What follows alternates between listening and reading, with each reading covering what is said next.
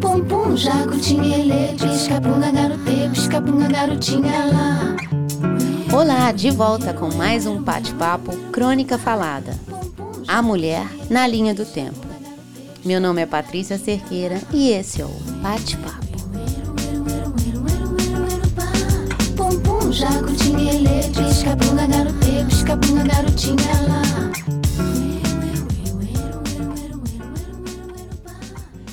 Sempre duvidei da imagem que a gente vê das mulheres das cavernas sendo arrastadas pelo cabelo pelos seus homens.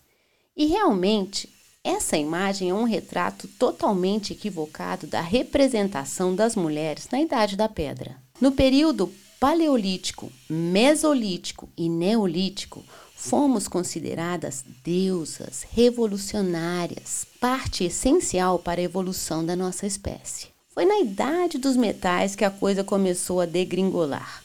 Com o descobrimento do ferro, que foi usado para produzir armas, instalaram-se guerras e outros interesses que colocaram a mulher em outro lugar. No começo da Idade Antiga, marcada pelo surgimento da escrita, as funções primordiais femininas eram a reprodução, a amamentação e a criação dos filhos. Mesmo assim, houveram mulheres que se destacaram e marcaram presença nesse tempo. Cleópatra foi uma delas, da qual todos já ouvimos falar. Quem eu conheci há pouco pesquisando sobre esse tema foi a Enheduanna, princesa de Ur, uma das principais cidades da Suméria, considerada primeira escritora do mundo. Muitos pensadores e filósofos renomados da Idade Antiga foram responsáveis por difundir a ideia do machismo.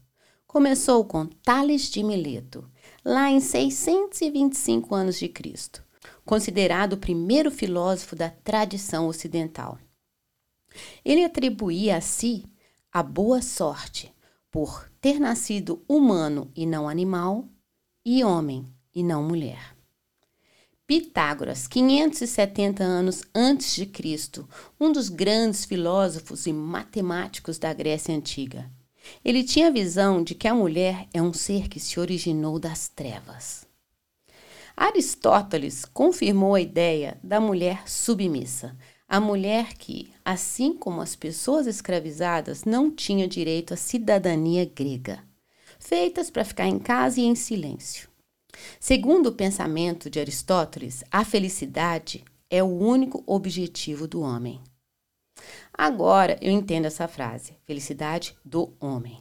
Na Idade Média foi o período que ocorreu a caça às bruxas, e não é preciso nem explicar para entender onde foi parar aquela que foi considerada deusa. Foi preciso passar a Idade Média, a Idade Moderna e entrar na Idade Contemporânea para a mulher ter o seu direito a voto. Começou com o movimento feminista As Sufragistas. Ele foi liderado por Emmeline Pankhurst, nascida em 1858 e que colaborou para em 1893 na Nova Zelândia ser o primeiro país a instituir o voto feminino. Em 1918, na Alemanha, em 1932, no Brasil, e os suíços em 1971. São 50 anos atrás. É muito pouco tempo se a gente for pensar. Outro dia mesmo, não tínhamos o direito de voz. E em muitos países, mesmo atualmente em 2021, ainda é assim. Mulheres são silenciadas, escravizadas, como na Grécia Antiga. No Brasil, a presença feminina na filosofia é muito recente. Pode-se dizer que iniciou em 1810, após a chegada da família real ao Brasil, nasceu Nísia Floresta. Natural do Rio Grande do Norte, Nísia fundou aos 28 anos uma escola para meninas no Rio de Janeiro, onde lecionou filosofia foi o início de uma nova fase em que a mulher poderia estudar. Nízia Floresta é considerada a primeira feminista do Brasil e também a primeira mulher a publicar textos em jornais.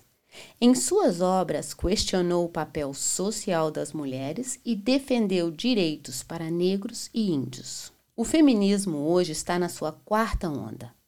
A primeira onda foi a onda do voto feminino. As mulheres defendiam que homens e mulheres, por serem iguais, principalmente nos quesitos moral e intelectual, deviam ter iguais oportunidades de estudos, de trabalho, de desenvolvimento, de participação política, de posições, enfim.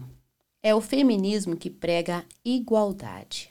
A segunda onda teve seu início em meados dos anos 50 e se estendeu até meados dos anos 90. Foi nessa época que foram iniciados uma série de estudos focados na condição da mulher, onde começou-se a construir uma teoria sobre a opressão feminina. Um movimento que teve seu início e sua fase mais ativa nas décadas de 60 e de 70. Toda a movimentação feminista daquela época foi puxada por uma fase de luta por direitos reprodutivos e discussões acerca da sexualidade. Angela Davis, negra, ativista, feminista e, acima de tudo, lutadora, foi figura símbolo da causa negra na década dos anos 60. Alcançou notoriedade mundial como integrante dos Panteras Negras, por sua militância pelos direitos das mulheres e contra a discriminação social e racial nos Estados Unidos. Ela expandiu a discussão para incluir também as variáveis de raça e de classe. A terceira onda do feminismo começou no início dos anos 90 o feminismo da terceira onda desafiou as definições essencialistas da feminilidade feitas pela segunda onda, que colocaria ênfase demais nas experiências das mulheres brancas de classe média e a percepção de que as mulheres são de muitas cores, etnias, nacionalidades, religiões e origens culturais. O início da terceira onda é associado ao surgimento dos movimentos punk femininos, cuja ideologia girava em torno da completa negação a corporativismos e da defesa do faça você mesmo, do it yourself. E introduziram assuntos como estupro, o patriarcado, a sexualidade e o empoderamento feminino. Outro grande foco da terceira onda foi a tentativa de apropriação de termos misóginos e pejorativos contra a mulher. No Brasil, em 2006, avançamos um grande passo quando foi instituída a Lei Maria da Penha. A lei afirma em seu artigo que toda mulher, independente de classe, raça, etnia, orientação sexual, renda, cultura, nível educacional, idade e religião, goza dos direitos fundamentais inerentes à pessoa humana, sendo-lhes asseguradas as oportunidades e facilidades para viver sem violência, preservar sua saúde física e mental e seu aperfeiçoamento moral, intelectual e social. Por volta de 2012 surgiu a expressão a quarta onda do feminismo refere-se ao ressurgimento do interesse no feminismo associado ao uso das redes sociais. O foco da quarta onda é a busca pela justiça para as mulheres e o apoio ao assédio sexual e à violência contra a mulher. Exemplos de campanhas ligadas à quarta onda do feminismo incluem em 2018 a Marcha das Mulheres e o movimento Me Too, a revista Time deu às diversas ativistas proeminentes do movimento Me Too o título de Pessoa do Ano, chamando-as de quebradoras do silêncio. Hoje já avançamos alguns passos, mesmo assim, o caminho ainda é longo. E as pedras no caminho são grandes. Mas não há mais volta. Daqui em diante, sempre será daqui para frente. Nem um direito a menos.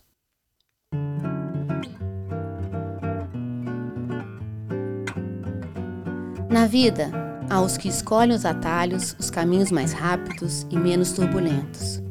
E há os que escolhem os rumos mais difíceis em prol de causas quase impossíveis em nome do que acreditam e defendem.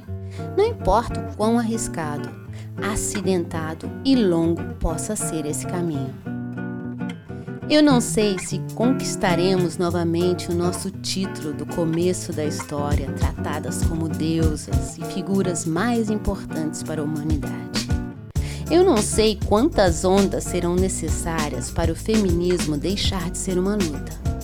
O que vale é seguir o caminho que muitas já abriram para a gente passar e continuar na nossa caminhada juntas, porque juntas somos mais fortes. Esse foi o bate-papo de hoje.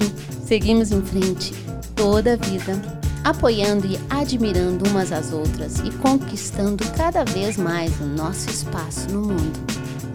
Eu te desejo uma boa semana. Até a próxima.